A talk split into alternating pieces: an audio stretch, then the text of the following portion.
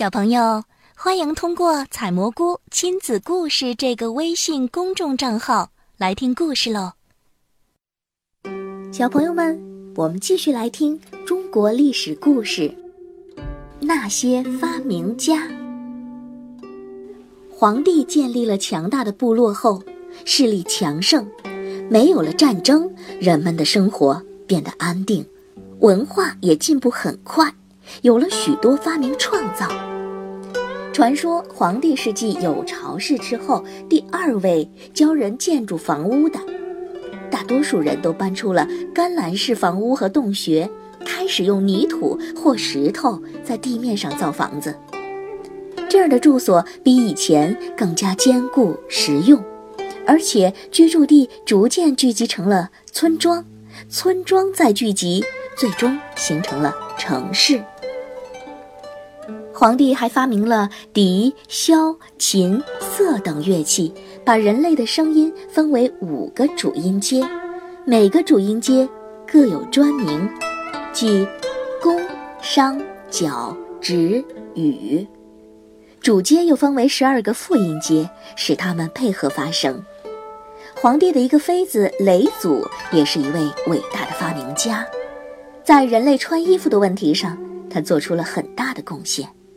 传说雷祖有一次生病了，什么都吃不下。他身边的几个朋友想给他换换口味，便决定上山摘些野果回来给他吃。大家一早进山摘了许多果子，可不是涩的，就是酸的。直到天快黑了，才在一片桑树林里发现了许多白色的小果。大家以为找到了好鲜果，忙着去摘。谁都没顾得上尝上一口。回来之后，大家发现啊，这些白色的小果根本就咬不烂，于是就将这些小果倒进锅里煮。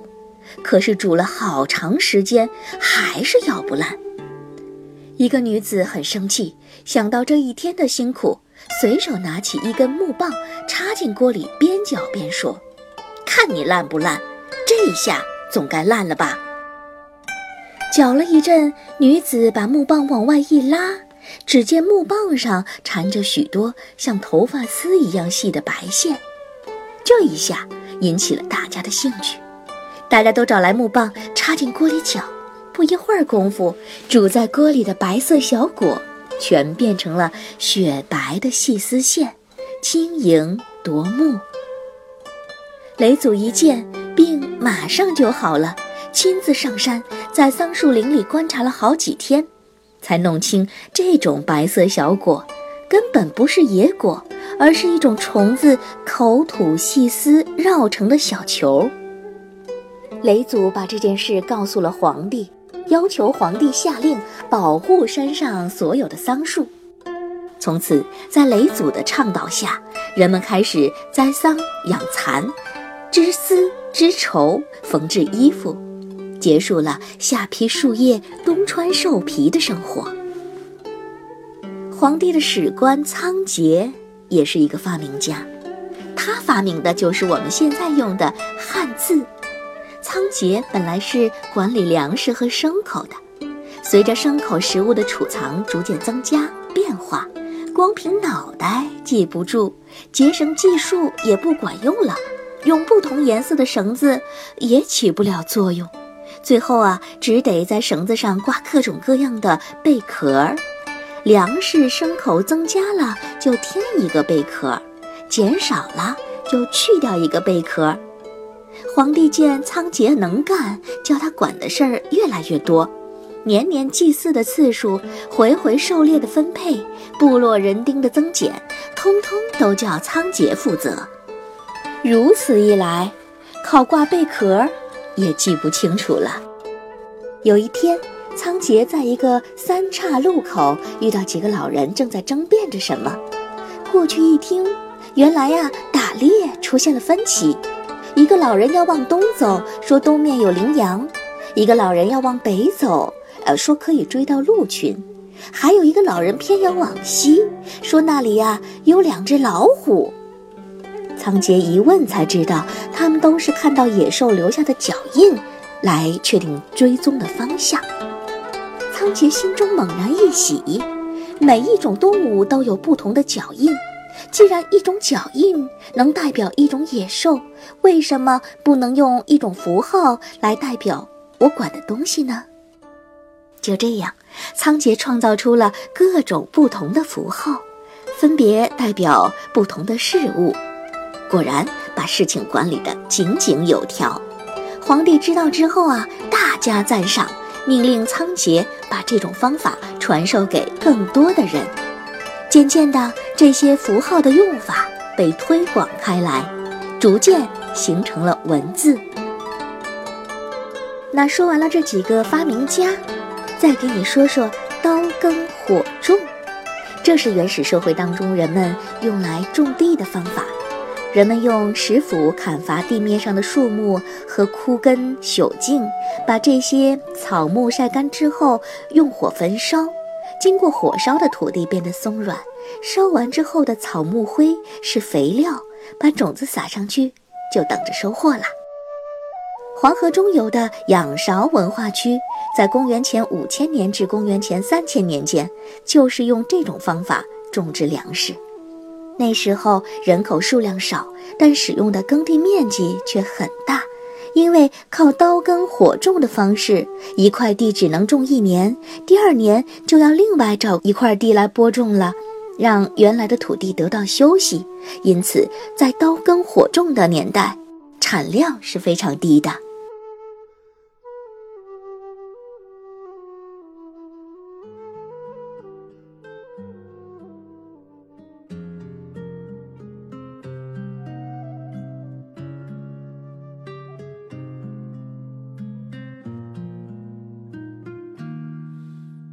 一天宛如一年，一年宛如一天，任时光流转，我还是我，一遍用了千遍，千遍只为一遍，当回忆久远，初心。实现，我做了那么多改变，只是为了我心中不变，默默的深爱着你，无论相见不相见。我做了那么多改变，只是为了我心中不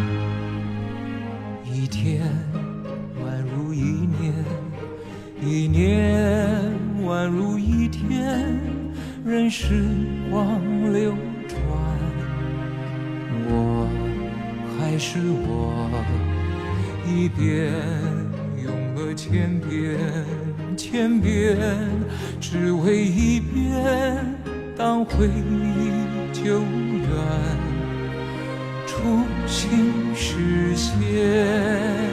我做了那么多改变。只是为了我心中不变，默默的深爱着你，无论相见不相见。我做了那么多改变，只是为了我心中不变。我多想你看做了那么多改变，只是为了我心中不变，默默的深爱着你，无论相见不相见。我做了那么多改变，只是为了我心中不变，我。多想你看见。做了那么多改变，只是为了我心中不变。